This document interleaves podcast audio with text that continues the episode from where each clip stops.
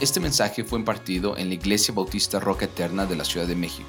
Para más información visita nuestro sitio de internet rocaeternamexico.com o en Facebook Roca Eterna México. Esperamos que este mensaje sea de bendición a tu vida. Estamos esta mañana, vamos a, les dije la semana pasada, aquí vamos a tener dos domingos donde íbamos a dejar Romanos por un momento, precisamente por las actividades que se van a estar presentando en la iglesia dejamos estos dos y, la llegada de muchos de ustedes ya de, de, que estaban fuera. Eh, vamos a, dejar Romanos por un momento, la semana que entra, si Dios quiere, Cristo no viene, estaremos retomándolo.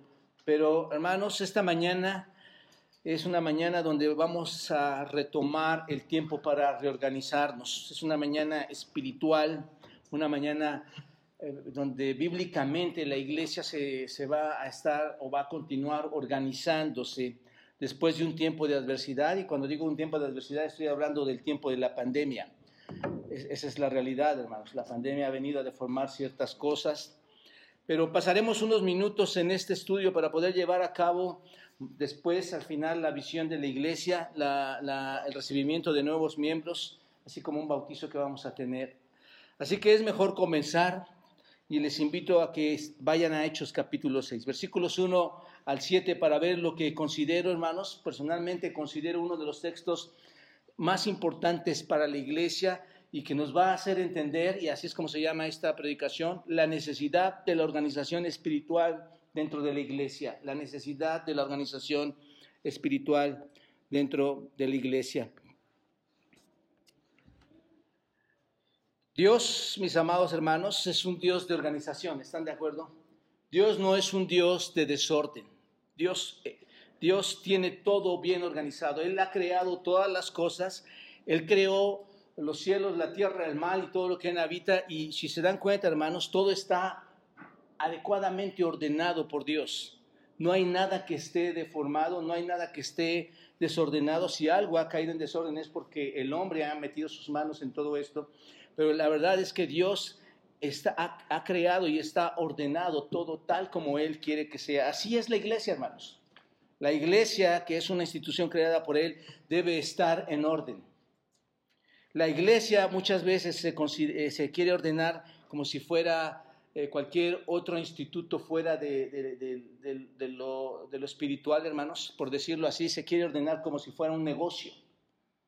Queremos tratarla como si fueran los negocios de la vida, pero estoy convencido, hermanos, que la iglesia del Nuevo Testamento no es un negocio. La iglesia del Nuevo Testamento, y como muchos de nosotros hemos estado estudiando, la iglesia es un organismo.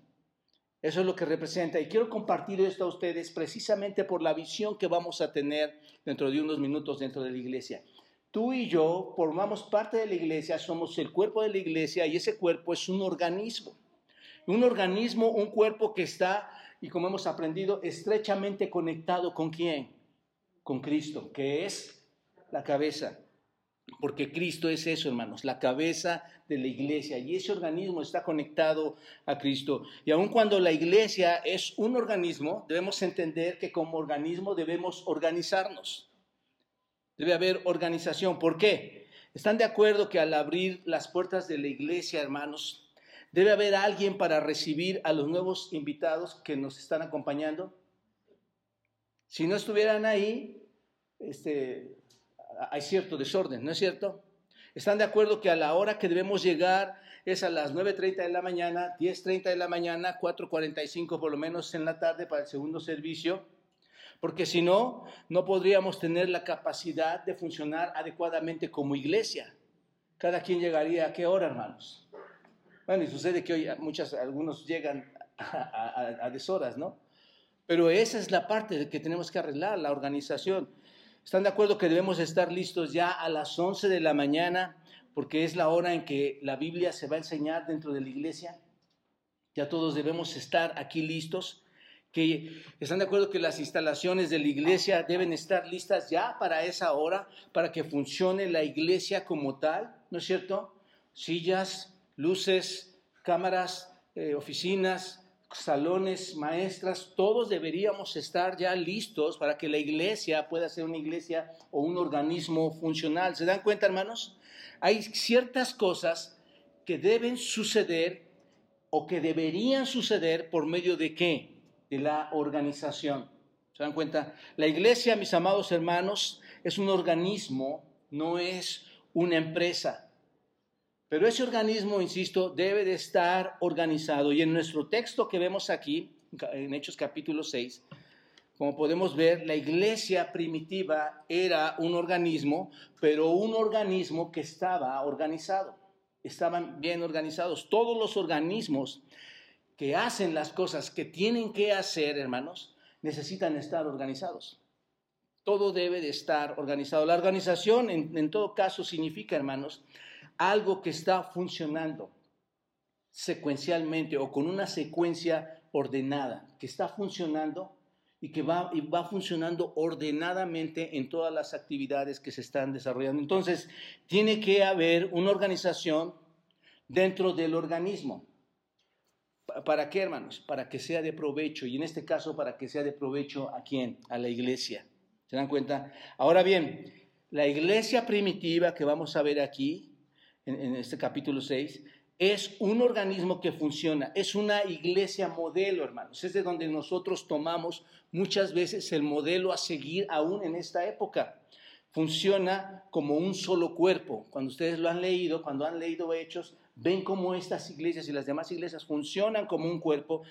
Y ese cuerpo, hermanos, en ese tiempo tuvo y sigue teniendo hasta, hasta la fecha, al estarlo leyendo nosotros como iglesia, tuvo un efecto poderoso sobre la comunidad y en el caso del contexto histórico sobre la comunidad judía.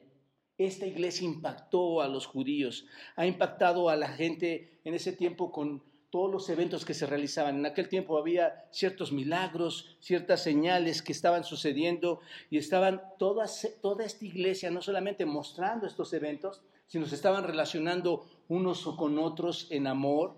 Dice la escritura que compartían todas las cosas, que tenían todo en común, están muy bien relacionados, están muy bien unidos. Es un organismo, dense cuenta, que está funcionando de, manera especial, de manera, eh, diríamos, buena. Así que la iglesia primitiva estaba organizada, estaba evangelizando muy bien, a otras personas. Recuerden que había mucha gente creciendo y acercándose al Señor. Sin embargo, a pesar de toda esta actividad que tenían, necesitaban reorganizarse, necesitaban organizarse todavía mejor de lo que estaban organizados. Era una organización básica, pero necesitaban organizarse todavía mejor. Dios sabe, hermanos, que ellos deberían o debían haberse organizado mucho mejor. Y esto lo sabemos porque las dificultades empiezan a llegar en Hechos capítulo 6 a esta iglesia. Observen. Ahora, solo como una observación importante, hermanos. Organizarnos no significa que nosotros vamos a hacer lo que querramos hacer eh, como si fuera, como si tuviéramos nuestro comité y nuestro comité quiere hacer lo que querramos hacer. No significa que la iglesia debe hacer lo que quiera hacer o todos juntos como iglesia, como un cuerpo, hagamos lo que se nos antoje hacer.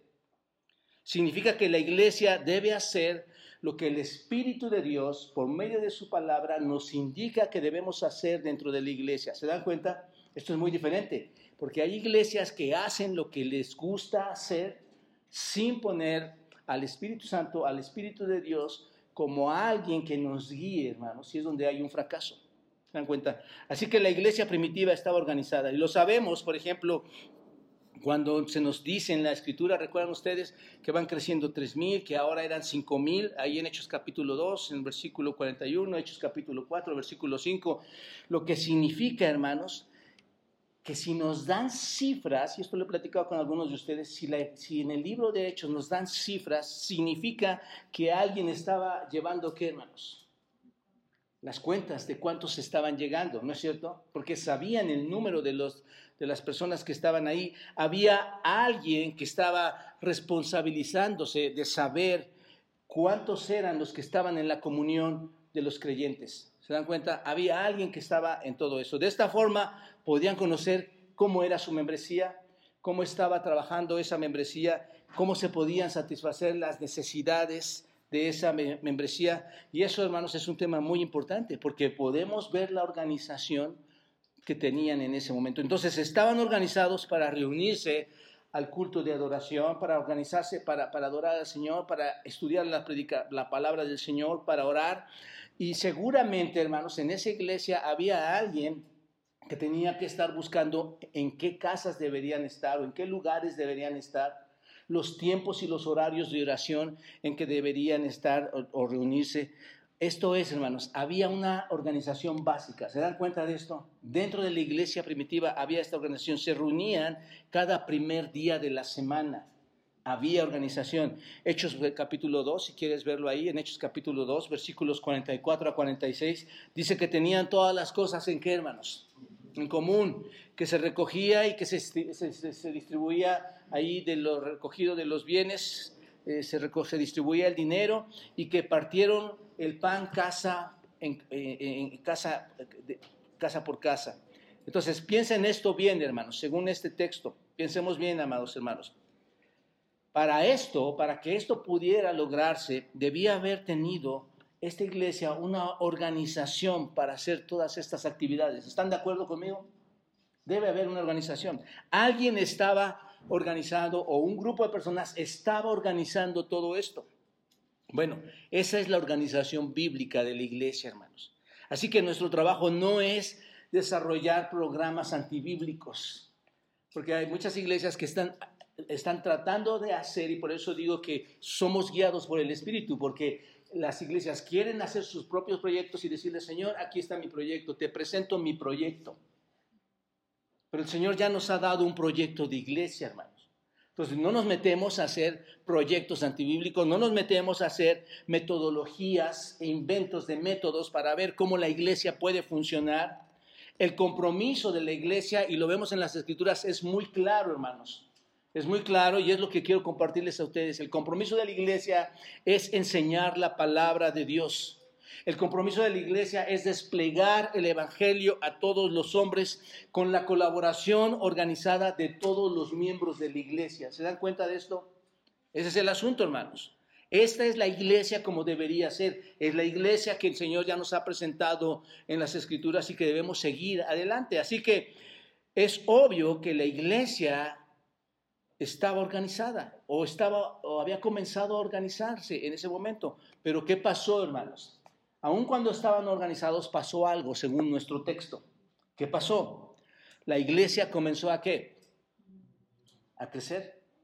Dice que, dice que en aquellos días como creciera el número, ¿qué estaba pasando? La iglesia comenzó a crecer y esto, este crecimiento los llevó a enfrentar ciertas problemáticas. Y es muy normal, hermanos. Cuando una iglesia crece, empieza a haber mayor demanda de cosas personales, externas, internas. Y aquí es donde llegamos a Hechos capítulo 6, donde se presenta una de las primeras crisis en cuanto a la organización. Obsérvenlo. Observa que esta organización se presenta solo cuando la, la, iglesia se va a organizar, cuando hay, un, cuando hay ciertas cosas en la iglesia, cuando la, en la iglesia hay ciertas exigencias que se deben tratar, que se deben ajustar. ¿Aquí había una exigencia? Sí empezaban entonces a ajustar las cosas. En este caso era solo ajustar los ministerios que se estaban desarrollando, los ministerios de los doce apóstoles que se estaban desarrollando, y, y observen esto, y, y, escúchenlo bien, y eliminar los problemas existentes que estaban dándose en ese momento, porque dice que no solo crecían, sino que había qué? Murmuración murmuración. Esto, mis amados hermanos, es, los que, es de lo que se trata la organización. Si la iglesia tiene un problema, tal vez necesite organizarse para resolver, ¿qué, hermanos? El problema. Y en estos tiempos hemos tenido un problema, por decirlo así, y quiero compartírselos, hermanos. El problema es el COVID. ¿Se dan cuenta? El problema es enfrentar este COVID y que nos ha llevado a reorganizarnos. ¿No es cierto? Paralizó a la iglesia por mucho tiempo hemos estado fuera de la iglesia por más de un año, hermanos.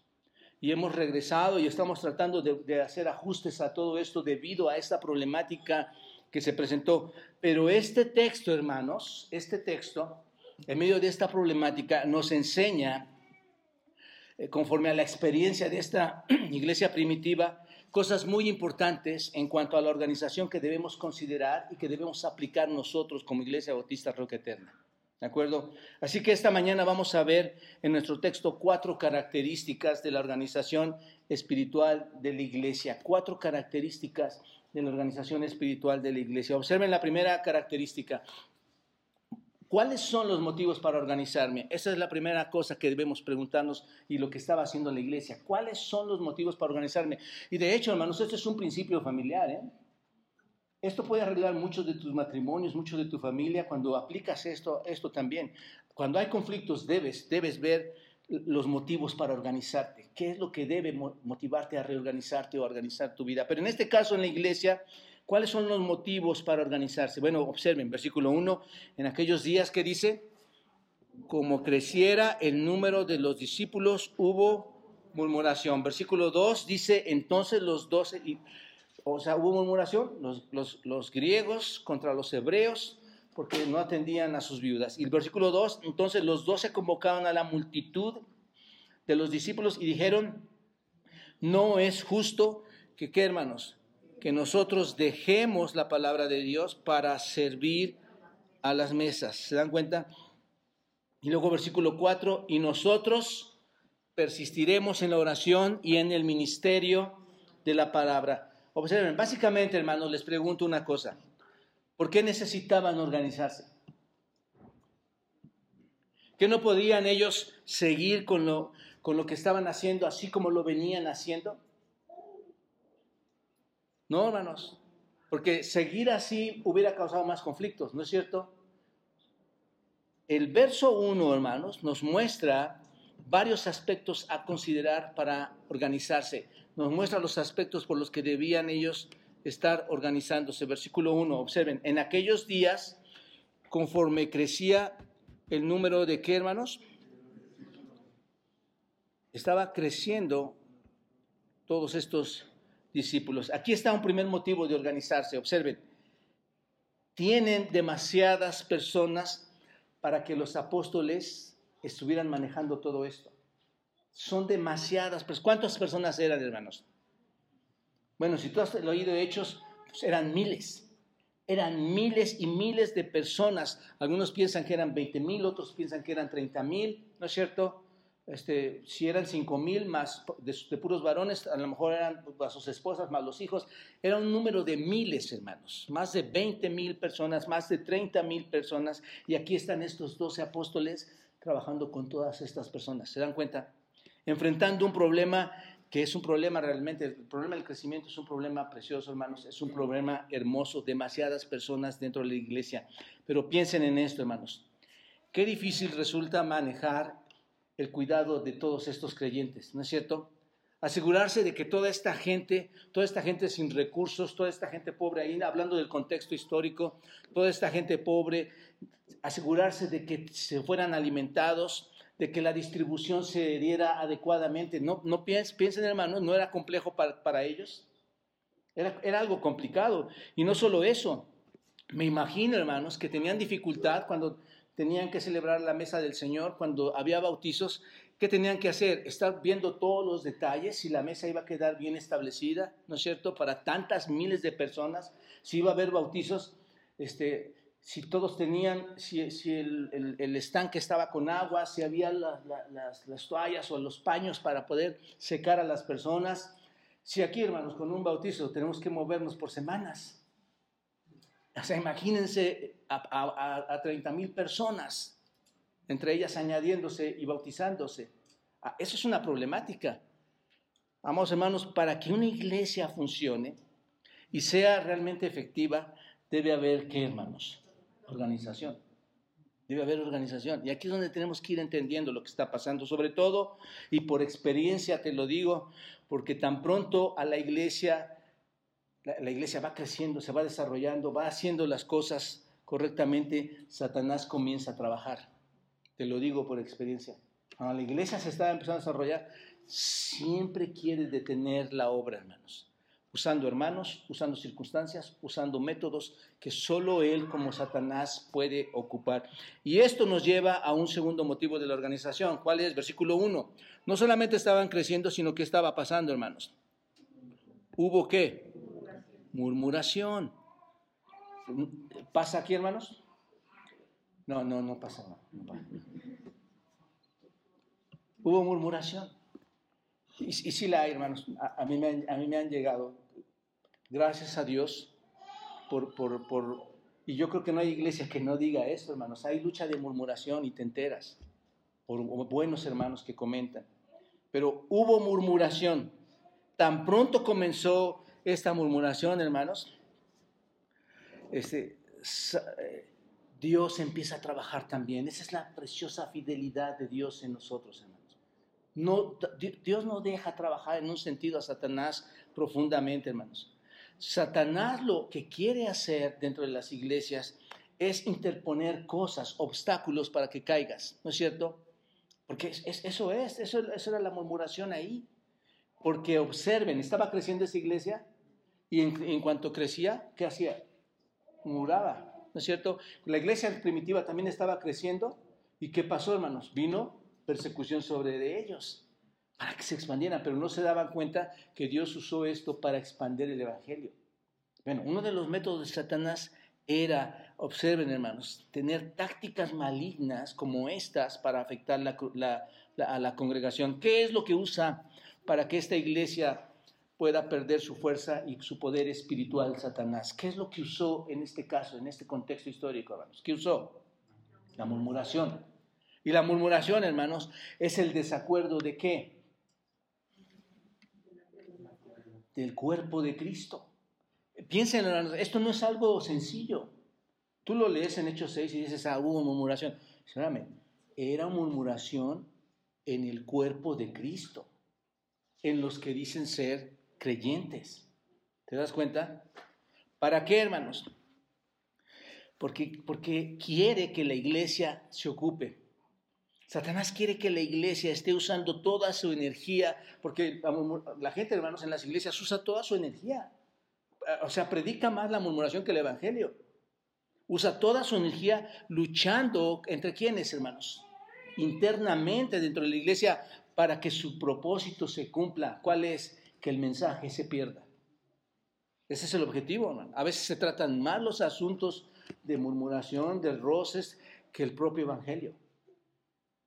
Entonces, ¿cuántas, te pregunto hermanos, cuántas iglesias ustedes conocen que están ahí en sus asientos, todos sus miembros, o, la mayoría de sus miembros, luchando unos con otros en lugar de esforzarse para realizar el propósito espiritual? Yo he ido a varias iglesias, hermanos, y conozco esto perfectamente.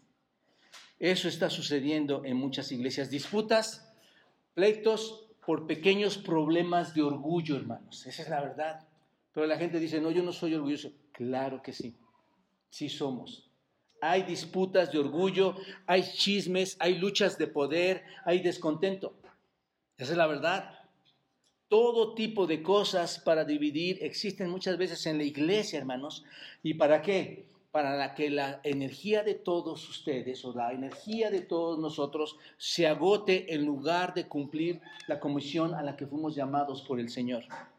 ¿Se dan cuenta? Si quieres una iglesia fuerte espiritualmente, escucha esto. La disensión, la murmuración, las quejas tienen que salir. Y en este caso era lo que estaban trabajando los, los, los discípulos hermanos.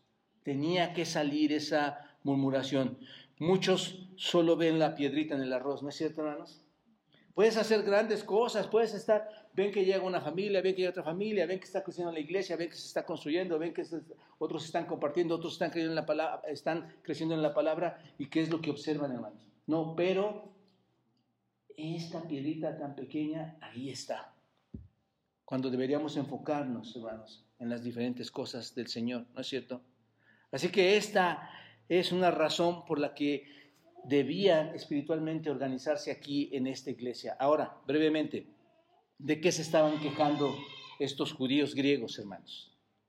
Todos ahí eran judíos, básicamente. Todos eran judíos, pero existían dos tipos de judíos. Los judíos eh, nativos de ahí, los judíos de Palestina, de ahí, los judíos hebreos, que es como lo llama aquí, y los judíos griegos, los judíos helenistas que estaban ahí.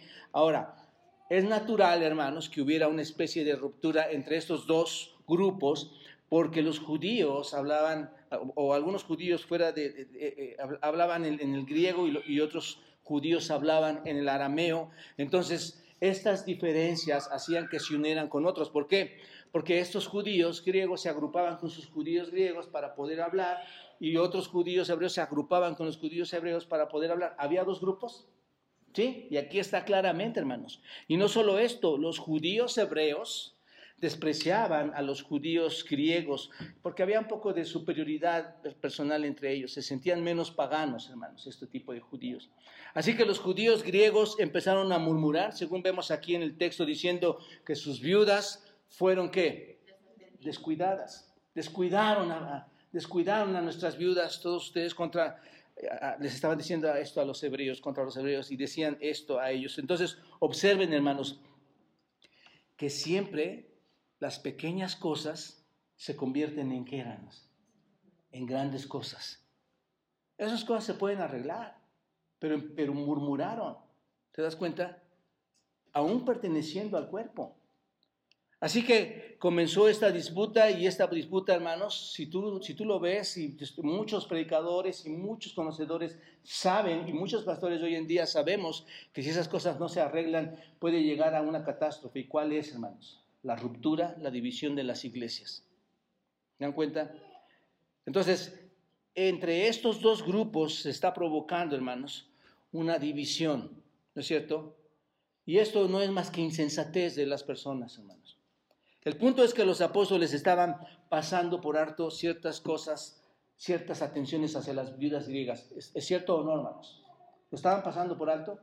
Y sabemos que, que no lo niegan, ellos no dicen, no, no, espérame, yo, yo no estoy desatendiendo. Vemos en la Biblia, vemos en este texto que ellos no niegan este asunto. Ven el asunto, pero observen versículo 2, entonces, dice versículo 2, entonces los doce convocaron a la multitud de los discípulos y dijeron, ¿qué hermanos? No es justo que nosotros dejemos la palabra de Dios y sirvamos a las mesas. Observen lo primero que dicen es, está bien, nosotros sabemos que está este problema, reconocemos el problema, pero nosotros no podemos manejarlo. ¿Está mal su contestación, hermanos? No, hermanos, si ellos atendían eso, entonces ¿qué deberían dejar según los discípulos? La palabra de Dios y la oración.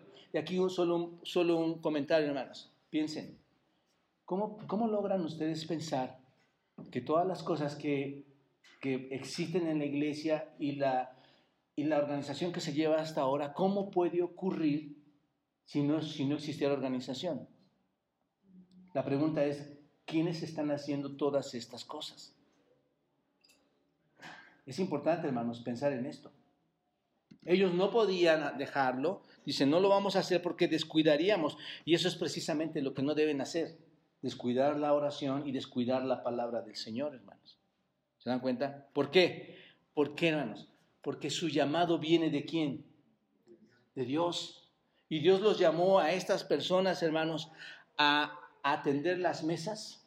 Y en ese sentido, las mesas en el griego, hermanos, podemos identificarlo como aquellas mesas en donde se sirven los alimentos o aquellas mesas, como vemos en Mateo, de los impuestos en donde se ponían los dineros para cobrar.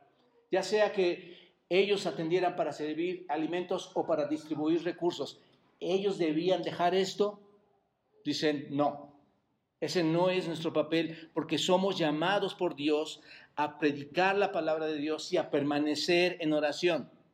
Muy importante esto, hermanos, porque ustedes pueden llegar y ver que todo está así, pero, no, pero, tal vez hay deficiencias en la, en la palabra del Señor y la oración. ¿Se dan cuenta? Ahora, esto no quiere decir que no podamos apoyar en la tarea de servir las mesas, hermanos. Es, muy, a mí me encanta servir en las mesas, a mí me encanta, lo hemos hecho por años, hermanos, ayudar, es bueno servir en las mesas, pero si Dios ha llamado a estos hombres al ministerio de la palabra de Dios, ¿qué debían hacer, hermanos? Ponerlo entonces como una prioridad, y es lo que están haciendo, poner la palabra de Dios como una prioridad. Así que debía haber, si ellos no son, ¿quiénes debían hacerlo? Alguien más que ellos. Alguien más que ellos en la iglesia. ¿Te das cuenta? Que pudieran revisar el trabajo y al revisar el trabajo poder movilizar a todas las personas a hacerlo. ¿Se dan cuenta? Y ellos van a persistir en la oración y en el ministerio de la palabra, según el versículo 4. Hoy en día, hermanos, hay muchos hombres que precisamente están ocupados haciendo todo esto y nos podemos incluir como iglesia, hermanos. No, no, no, no es vergonzoso, pero sí es de pensarlo, hermanos. Hay muchas cosas que se pueden hacer externamente, pero tiene que haber un corazón para hacerlo, hermanos. Un deseo de servir a Dios y a su iglesia, para que los demás podamos dedicarnos a la oración, a la palabra del Señor. Tal vez ya no se, visitarían a las personas, pero podríamos orar. Señor, estoy estudiando la palabra y estoy orando por estas personas que otros están ministrando y trabajando con ellas. ¿Te das cuenta? Entonces, ese es el ministerio de la palabra de Dios. Y el ministerio de la palabra de Dios, hermanos, déjenme decirles, exige mucho tiempo. Exige en extremo mucho tiempo. Existe persistencia, nunca aflojar el paso. Por eso dice, y nosotros, este, no, no es justo que nosotros dejemos la palabra para servir a las mesas, observen, y nosotros qué, hermanos, Persistencia, persistencia, esfuerzo, es levantarte por la mañana, es ir a las escrituras, ponerte a estudiar, estar meditando en ellas, estar saturándote de ellas, estudiando, leyendo, aplicando la palabra de Dios, para que cuando nosotros lleguemos al púlpito podamos decir, esta es la palabra de Dios. Esto es lo que significa. Pero hay muchos hombres, hermanos, incluyendo nosotros, que tenemos que un sábado antes estar yendo o trayendo o haciendo cosas para que la iglesia esté funcionando. Y estoy mal, estamos mal. Eso no es bíblico, hermanos. Se requieren varones que realmente se esfuercen con toda sinceridad, sin ningún interés personal, sino por un amor a Dios y a su iglesia, al ministerio, llenos de sabiduría y del Espíritu Santo. Y ahorita lo vamos a ver, hermanos. Así que eh, es un compromiso, como vemos aquí, la persistencia, hermanos, es un compromiso total. Así que los apóstoles necesitaban qué? Estudiar, predicar, ¿no es cierto? Y por lo tanto, si hay una dificultad, ¿qué, qué piensan ellos? ¿Qué, ¿Qué deciden hacer? Vamos a qué? A organizarnos. Vamos a organizarnos. Somos un organismo, pero vamos a organizarnos. Somos un organismo dependiente de Dios, pero vamos a organizarnos. Así que los apóstoles necesitaban estudiar y predicar y por lo tanto estaban en esta necesidad. Alguien tenía que asumir esta responsabilidad, ¿no es cierto? Así en el matrimonio, hermanos. Tu matrimonio no funciona porque no hay ese tipo de visión. ¿Te das cuenta? Y, y la iglesia, hermanos, es la esposa del Cordero, es la esposa de Cristo. Tiene que organizarse. Y esto nos lleva a la segunda característica. Alguien tiene que tomar esta responsabilidad. Bueno, segundo punto, nos enseña la organización que debemos buscar varones adecuados. Observa, no es buscar varones, es buscar varones adecuados. Ese es el otro punto. Buscad pues, aquí está, buscad pues, ¿qué hermanos? Importante esta palabra, ¿eh? Y ahí, va, vamos a tumbar algunas cosas. Hermanos de entre vosotros, a siete varones, como buen testimonio, llenos del Espíritu Santo y de sabiduría, a quienes, ¿qué hermanos? Encarguemos este trabajo. ¿Se dan cuenta? Rápidamente, si vamos a tener hombres que hagan este trabajo, que se hagan cargo de algunos de estos ministerios, ¿Cuáles son sus requisitos, hermanos? Número uno, ¿qué? Hermanos. Número uno, que sean hombres. Observa, hombres. Eh, eh, hay muchas iglesias que tienen pastoras. Eh, no vamos a entrar en detalles, yo quería irme muy rápido, pero apenas voy en, en la introducción, hermanos. Pero hombres. Después lo platicaremos, hermanos. No es que Dios tenga algo contra las mujeres, hermanos. Las mujeres son especiales para Dios, ¿no es cierto? Y para nosotros. Amo a mi esposa de forma muy especial, hermanos. Yo no quiero que nadie rebaje a mi esposa por ser mujer. La amo así. De hecho, el cuerpo de Cristo, hermanos, no, no es verdad que Cristo nos trata iguales a todos, tanto varones como mujeres. Somos apreciados, cualquiera que sea nuestro sexo, varón o mujer. Y Dios ha usado a las mujeres, y las sigue usando hasta esta fecha de una manera muy especial, les da, les da responsabilidades muy grandes.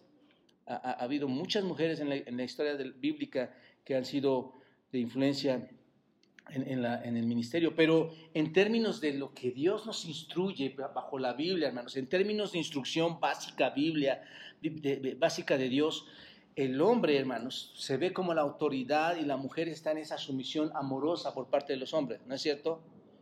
Y el liderazgo de la iglesia, cuando lo estudiamos en la Biblia, pertenece a los hombres, hermanos.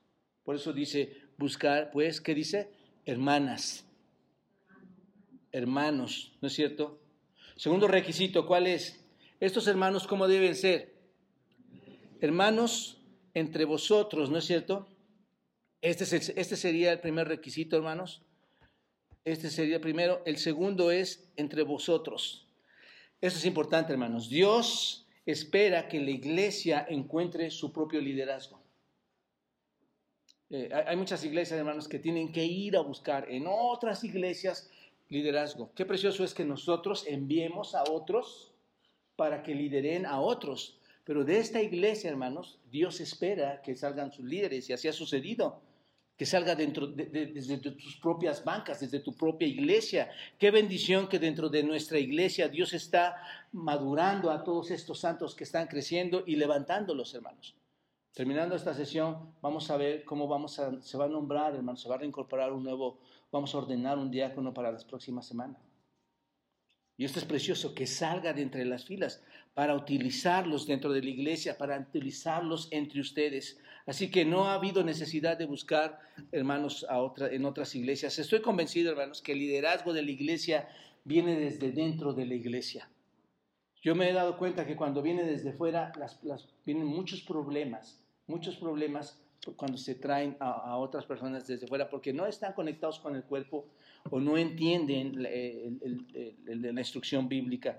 Así que es tal como dice nuestro, cuerpo, nuestro texto, hermanos. Por eso estoy convencido, debe venir desde dentro. Busquen entre vosotros, entre vosotros. Ahí está. Un tercer requisito, ¿cuál es? Que sean hombres, que sean desde dentro de la iglesia y qué más, hermanos? Que sean de buen testimonio. Esto es buena reputación, buena integridad, intachables, hermanos. Que no digan, ah, ese hombre me robó acá, este hombre me, me insultó acá, este hombre tiene otra mujer. Cuarto requisito, ¿cuál es, hermanos? Llenos del Espíritu Santo, que sean, ¿qué, hermanos? Controlados por quién? Eso es lo que significa la llenura del Espíritu, controlados por el Espíritu Santo, cuyas vidas están entregadas a la voluntad exclusiva del Espíritu Santo. Esos son los hombres, no controlados por sus emociones, por su ira, por su rencor, por su desánimo. Quinto requisito, ¿cuál es, hermanos? Cuatro y luego quinto, que estén qué? Y, y sean sabios, entendidos, entendidos de la palabra de Dios, que conozcan la escritura. Este es el tipo de liderazgo, hermanos, que la iglesia necesita. Así que oremos para que levante Dios hombres de este calibre, hermanos. ¿Se dan cuenta? Para que lideren como pastores, como diáconos dentro de la iglesia. Una tercera característica, rápidamente, hermanos. Observen, versículo 5, unidad en la propuesta, unidad en, lo que se hace, porque pudiera ser que alguien pudiera levantar la mano y diga, no, oiga, ustedes dicen que hagamos que busquen, ¿no? ¿por qué mejor no vamos a buscar a otra iglesia? ¿Por qué no mejor, en lugar de ir a este, que sean internos, que sean externos? Y que no tengan, no importa si no tienen buen testimonio o son emocionales, no importa. No, no, hermanos, es unidad en la propuesta. La organización debe de ser unidad. Observen, ¿qué dice lo primero que, nos dice aquí el texto? ¿Qué dice, hermanos? ¿Agradó a quiénes? ¿A quién? Todos estuvieron qué? Y piénsenlo desde ahorita. Estuvieron de acuerdo en cuanto a algo que estaban qué? Divididos. ¿Está funcionando la organización, hermanos? Sí. ¿Se dan cuenta? Agradó la propuesta a toda la multitud y eligieron a estos varones y les impusieron las manos. Vemos aquí que la propuesta agradó a toda la multitud, hermanos. Ajá. Toda la multitud estaba qué? Complacida. Esto es una bendición o no, hermanos, de Dios. Cuando hay oposición, habrá que pensar si no es una oposición de parte de Satanás influyendo en las personas o, algunas personas. Pero observen, aquí todos, todos quedaron agradados con la, en lugar de decir, no, es que no es por ahí, quedaron agradados. ¿Y qué pasa, hermanos? Todos vuelven a estar juntos, no hay más división, ¿no es cierto? Y pasa en el matrimonio, hermanos. Una vez que estás en, en acuerdo, ¿qué pasa, hermanos? Vuelve a haber comunión, vuelve a haber unidad. Dios siempre te va a librar de las artimañas de Satanás. Recuerda esto. ¿No es verdad? Cada vez que Satanás trata de dividir, Dios es con nosotros, hermanos. Pero, ¿quiénes eran estos varones? Esteban. ¿Y cómo, qué, qué, virtud le da este, el texto a Esteban, hermanos? Varón qué? Lleno de qué, hermanos? De fe. ¿Necesitamos varones así, hermanos? Que, si se nos está doblando la iglesia no digan, ya ves, te lo dije. ¿No? Varones llenos de fe, que crean en Dios, que, una pandemia no les detenga, hermanos.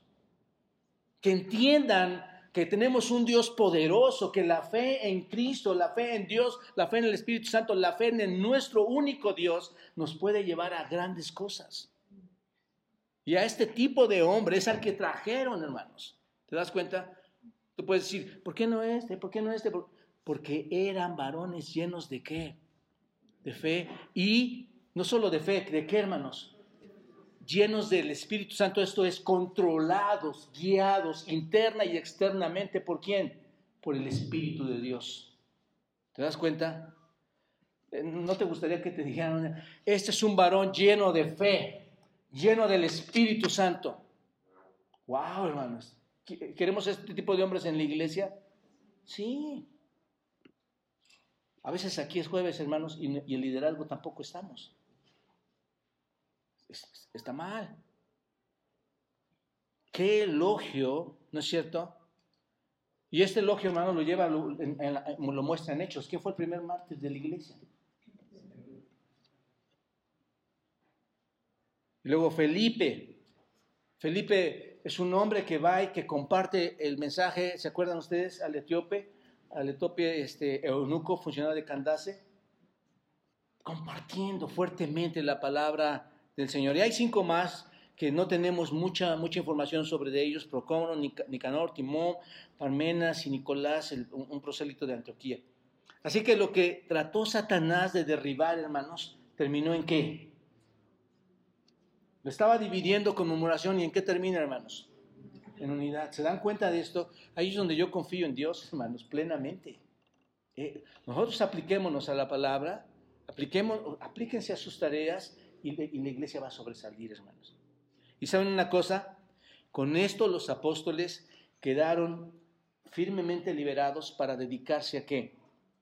Al estudio de la palabra y a la oración, que nos lleva a nuestro, a nuestro último punto. Observen, Versículo 7.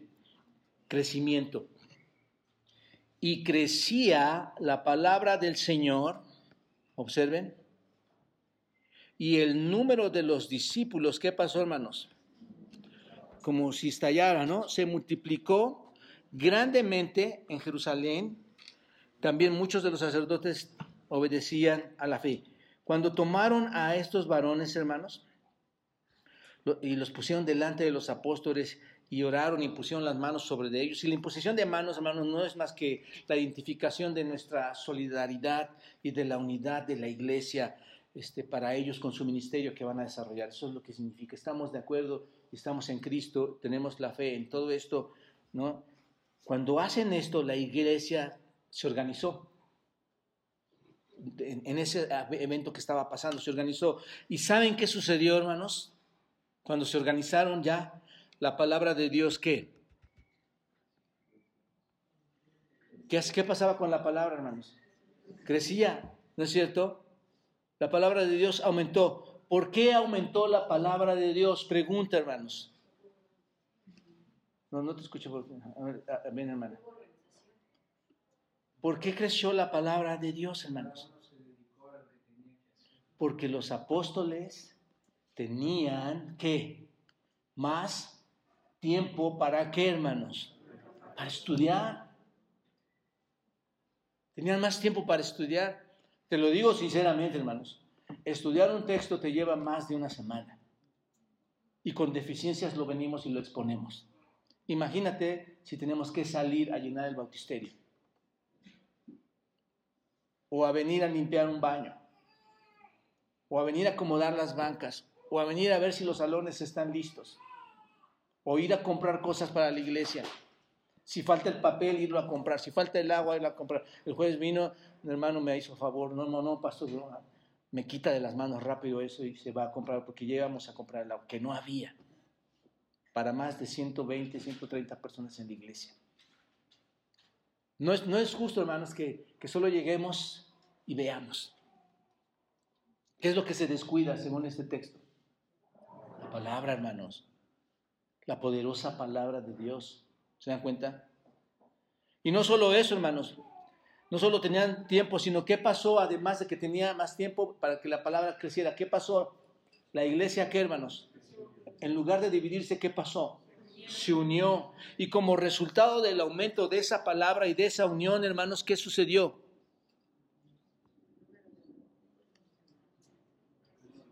Cuando llegue una persona, hermanos, y vea una iglesia organizada y diga, estos están organizados, estos estudian la palabra, estos atienden las mesas, lo que van a escuchar va a ser palabra de Dios, hermanos. Van a escuchar y así como los profetas decían, así dice el Señor, así declara el Señor, esto es lo que el mensaje de Dios. Pero sin preparación, hermanos, vamos a llegar, vamos a decir, eh, este, había eh, siete, siete, diáconos, que quién sabe si eran diáconos o no eran diáconos, y no sé si la, la Biblia los considera diáconos o no los considera diáconos. Y pues tal vez mujeres también podrían llegar a la iglesia sin preparación, hermanos. El número de los discípulos se multiplicó en Jerusalén como, hermanos. Grandemente. Esto es el punto principal. Esto es, las personas fueron que salvas. Qué impresionante, hermanos, ¿no es cierto? Además, otros sacerdotes, otros que, otros sacerdotes, hermanos, no de los sacerdotes que creen en, Dios, sino sacerdotes que realmente estaban fungiendo como sacerdotes, creyeron en Cristo, pusieron su fe en Cristo. Queremos que de otras denominaciones, otros, otras personas puedan recapacitar y reconocer que Cristo es real, que es verdad, que esa es la doctrina santa y pura. En conclusión, hermanos, les pregunto, ¿necesita la iglesia organización? Sí. Requiere de la unidad de varones y mujeres espirituales. Sí, la iglesia necesita acomodar lo que el Espíritu de Dios está haciendo en su iglesia, porque el Espíritu está trabajando, hermanos. Pero necesitamos acomodarnos nosotros al Espíritu de Dios para hacer lo que el Espíritu de Dios quiere que hagamos. Hermano, amigo, por favor, no veas la iglesia como algo simple y sencillo. La iglesia tiene demasiadas cosas. Cuando nosotros pedimos a los músicos llegar a su hora y que ensayen, es porque queremos darle la gloria a quién, hermanos. Cuando pedimos a los hermanos que estén en la puerta, que estén a tiempo, ¿por qué queremos hacerlo, hermanos? Porque queremos darle la gloria a Dios, que la persona que entre pueda ver que Dios ha transformado tu vida y que tienes una responsabilidad en, la, en el área donde te pusieron a, a barrer, a trapear, a limpiar, a predicar, a enseñar, a compartir. Hay tantas áreas, hermanos, que esta pandemia nos ha descuidado en ellas. Pero dejemos de echarle la culpa a la pandemia, porque todavía hoy en día la gente dice, eh, no voy a ir a la iglesia porque hay pandemia, pero voy a trabajar, voy al mercado, voy a... está bien, hermanos, yo prefiero que la gente quede en su casa si tiene esos temores que vengan, a la iglesia. Porque podría producir, ¿qué, hermanos? Desánimo. Hermanos, tenemos un Dios que nos da la provisión para hacer todas las cosas, que nos da su protección. No nos aventamos nada más y salimos sin cubrebocas y hacemos las cosas y nos metemos donde quiera. Nos cuidamos. Porque somos carne, nos cuidamos. Pero no olvides que tienes un Dios grande, que tiene una iglesia y esa iglesia que ama eres tú y que tú tienes que servir de forma organizada. El propósito es que la palabra de Dios se predique, hermanos, y se predique bien. Necesitamos estar solamente dedicados a esto y que los demás, juntos, todo el cuerpo, hagan la tarea. ¿De acuerdo, hermanos? Bueno, eh, vamos a poner la suficientemente fuerte estructura, ese es el propósito de este, de, de, estos, de este año, la estructura suficiente espiritual alrededor de la iglesia para que el propósito de Dios sea efectivo, hermanos. ¿Se dan cuenta? Si la estructura está bien establecida, el propósito de Dios se va a cumplir porque la estructura está diseñada por el Señor conforme a sus planes. Vamos a orar y continuamos, hermanos. Gracias, Padre, por este tiempo. Bendice el resto de la, de la mañana, Señor, y en tus preciosas manos nos ponemos para que tú, Señor, guíes el resto de esta mañana. Y Padre, te agradezco por todos estos hermanos y amigos que están aquí. Ayúdanos juntos a hacer ese organismo, Señor, que, al que tú has redimido en Cristo Jesús. Aquellos que no pertenecen todavía a este organismo, Señor, yo te pido que la salvación llegue a sus vidas, que puedan ver, Señor, en Cristo la suficiencia, la plenitud, Señor, de la vida, de la eternidad, que es lo más importante, Señor, estar al lado tuyo, dándote la gloria y la honra. Bendice tu iglesia, Dios. Ayúdanos a combatir contra las artimañas del enemigo que solamente quieren desenfocar la visión que tú nos has dado espiritual, Señor. Y gracias por mostrarnos en este texto la buena organización, Señor, y el poder de, tu cuidado, Señor, en tu iglesia. Y provoca, Señor, en los corazones de las mujeres, de los hombres, de los niños, el deseo de vivir una vida santa, el deseo de estar llenos del Espíritu, Señor, que tú nos dotas, por cierto, y que, bajo su voluntad nos podamos mover, Señor. Pongo en tus manos, Señor, a cada persona, a cada familia, cada matrimonio, cada niño, Señor, para que nos guíe, Señor, hacia estos propósitos que nunca van a cambiar, Padre. En Cristo Jesús te agradezco. Amén.